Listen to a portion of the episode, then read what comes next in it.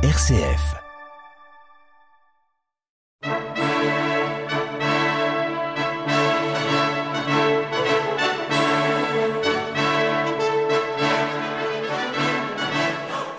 Charpentier ou philosophe, reine ou paysanne, pape ou bergère, ces hommes et ces femmes de toutes les époques et de toutes les nations ont agi pour le bien de l'humanité et pour la plus grande gloire de Dieu.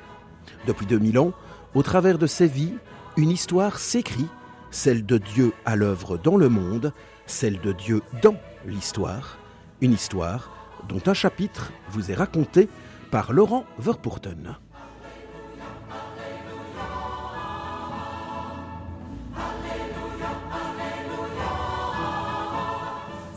Aujourd'hui, Justine et Pigna, deux jeunes Romains qui choisirent de répondre à l'appel à la pauvreté lancé par le Christ.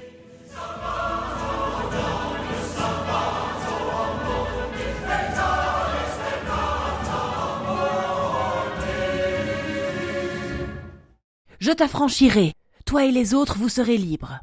Et s'il nous plaît de rester vos esclaves Et si nous refusons d'avoir un autre maître? C'est un vieil esclave qui vient de s'exprimer. Et c'est ce qui rend la chose étrange. La surprenante proposition de la jeune femme ne rencontre aucun succès. Car les esclaves de Mélanie, la jeune romaine, et de Pigna, son mari, ne peuvent envisager l'impensable. Mélanie et Pigna ont décidé de vendre toutes les propriétés qui leur appartiennent. Et leurs esclaves, s'ils ont tremblé un moment à l'idée d'être vendus à des maîtres plus sévères, restent en définitive convaincus que leurs maîtres ne pourront commettre une telle folie. Le Sénat veillera à calmer les ardeurs de ces jeunes écervelés. Mélanie et Pignin ont reçu tout ce dont un couple de citoyens romains peut rêver en ce début de Ve siècle.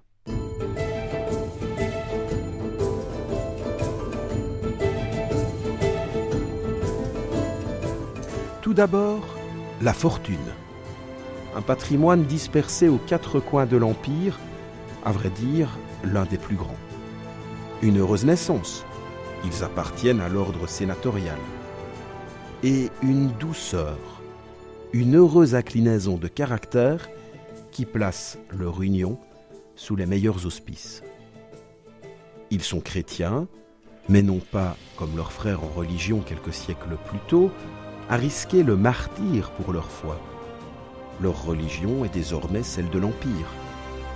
Et tout porte à croire qu'ils auraient pu mener une existence heureuse, être à la fois de bons citoyens romains, en se pliant aux exigences de leur rang, et d'honnêtes chrétiens. Ils sont d'ailleurs unanimement reconnus comme de bons maîtres, justes et doux. Quel besoin ont-ils de commettre une telle absurdité?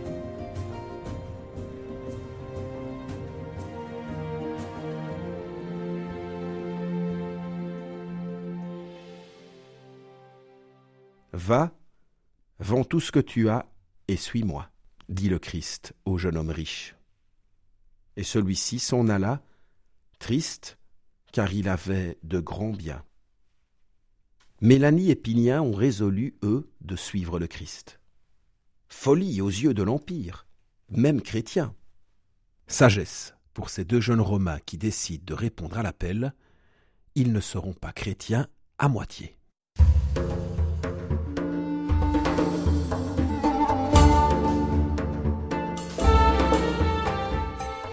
Leur ardeur inquiète évidemment ceux qui les entourent. Leurs idées ne sont-elles pas une tocade généreuse comme on connaît la jeunesse? Leurs familles, leurs amis, sont tous bien décidés à les protéger d'une telle folie.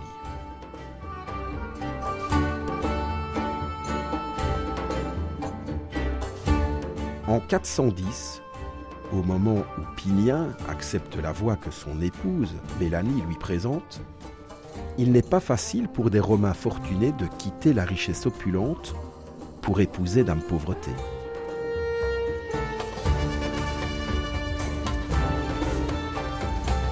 Plus encore que l'incompréhension de ses proches, le jeune couple sait qu'il devra affronter la loi du Sénat.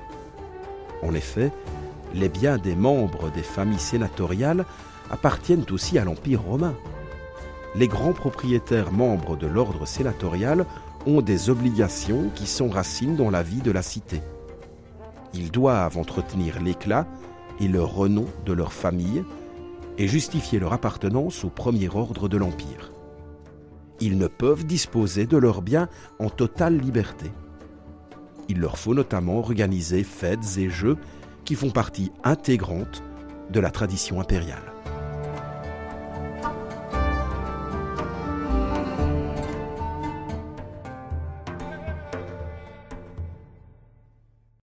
Dans ce contexte, les propriétés de Mélanie et de Pigna sont une prison dorée. Esclaves de leurs propriétés, de leurs biens fonciers, ils n'ont guère de liberté de mouvement. Ils se doivent à l'administration de leurs biens. Mais Mélanie et Pigna sont décidés à suivre le Christ qui libère. Ils le feront malgré les interdictions posées par les législateurs et le droit romain un aspect juridique en particulier ne facilite pas la vente des biens. Selon le droit romain, tout contrat passé avec des gens de moins de 25 ans, ce qui est leur cas, est susceptible d'être révoqué. Pignin le sait bien. Il ne trouvera pas facilement d'acheteurs, d'autant plus que le Sénat sanctionne d'un veto énergique cette folle audace de jeunesse.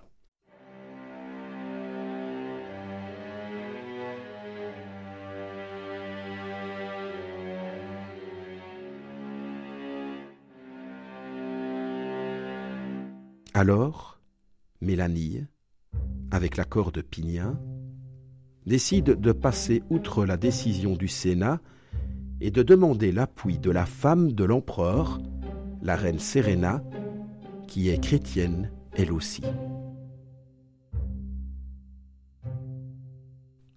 Emportant, comme il est d'usage, de nombreux cadeaux pour la reine, pour les hauts fonctionnaires du palais, pour les eunuques et pour les autres courtisans, la jeune femme part plaider sa cause.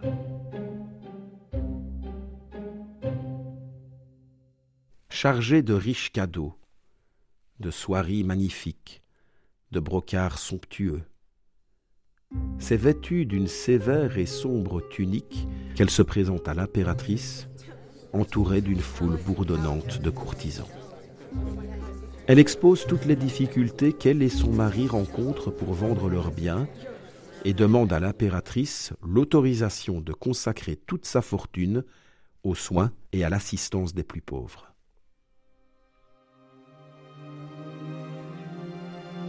À la stupéfaction générale, la demande de Mélanie est acceptée. Voyez cette femme qui quatre mois plus tôt resplendissait dans la gloire du monde. La voici. À cause du Christ, elle vieillit dans la sagesse et méprise tous les délices, s'exclame Serena. L'impératrice fait rédiger les ordres de vente et envoie des courriers sur toutes les routes de l'Empire. En affranchissant Mélanie et Pigna des vieilles pratiques foncières de leur ordre, elle défie la décision sénatoriale, marquant ainsi son autorité de reine.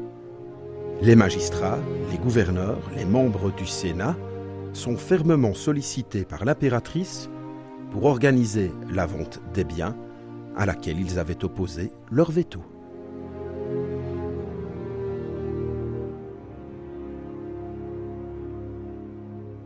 Et, au fur et à mesure que les jours passent, l'or et l'argent affluent. Il vient aussi des billets à terme car tous les acquéreurs ne peuvent payer tout de suite de si riches et opulentes propriétés. Il faut maintenant organiser la distribution des biens. Pour cela, Mélanie et Pignan ont recours au conseil d'hommes d'expérience et de sainteté qui, au sein des communautés chrétiennes, se consacrent aux plus démunis.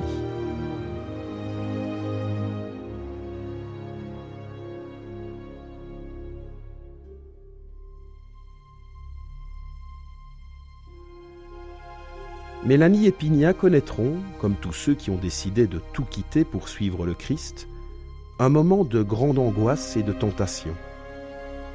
N'est-ce pas folie de tout donner? Puis, au fil du temps, ils se rendront compte que leur folie, réelle aux yeux des hommes, est de celle qui change le monde. Sans le savoir, Mélanie et Pinien ont fait partie de ces premiers fous qui se sont engagés sur la voie de la pauvreté radicale par amour de Dieu et pour le bien des hommes.